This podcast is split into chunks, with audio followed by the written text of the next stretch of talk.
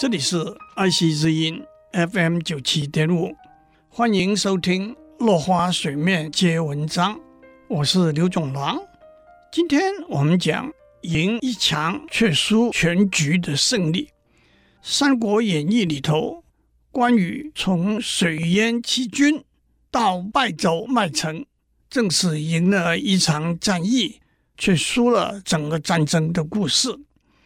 建安二十四年秋天七月，刘备自立为汉中王。曹操闻讯大怒，便要出兵攻打刘备。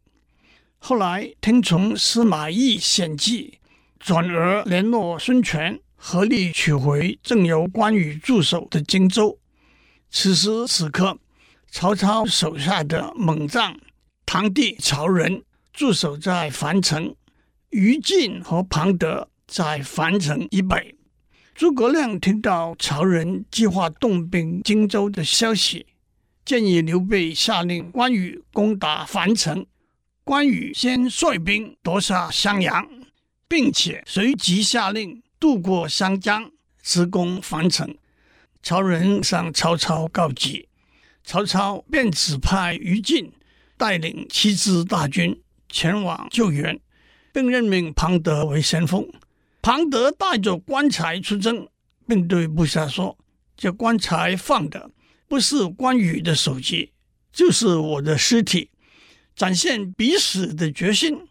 庞德领军到达樊城，和关羽交战一百余回合，不分胜负。双方官兵都看得目瞪口呆。第二天再战五十余回合。庞德驳回战马，脱刀而走，趁机放一冷箭，射中关羽左背。关平上前营救关羽，庞德正想回马拒杀，忽然听到后营鼓锣大震。原来于禁不想让庞德立下大功，灭了自己的威风，迅速鸣金收兵。关羽回营，拔了箭头，敷了金疮药。暂时安歇。十几天内，庞德天天登门叫战，关平吩咐不出来应战。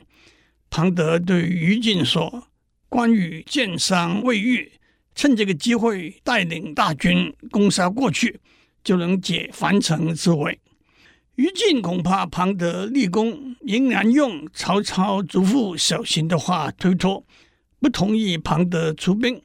于禁的七支大军驻扎在樊城北方十里的山谷。关羽看出于禁不明地理气候，吩咐备船。八月秋天，大雨连日不止，一夜风雨大作，湘江暴涨。于禁的士兵东奔西窜，随波逐流，全军躲在山丘上避水。天亮的时候，关羽带着将领士兵。乘大船而来，将于禁和庞德双双活捉生擒。于禁跪地投降，庞德则临死不降。这时候，曹仁在樊城里看城外白浪滔天，城墙渐渐倾塌，竟想弃城逃命。手下一位谋士说：“十日内水自然回退。”曹仁才留下守城。这就是关羽水淹七军的故事。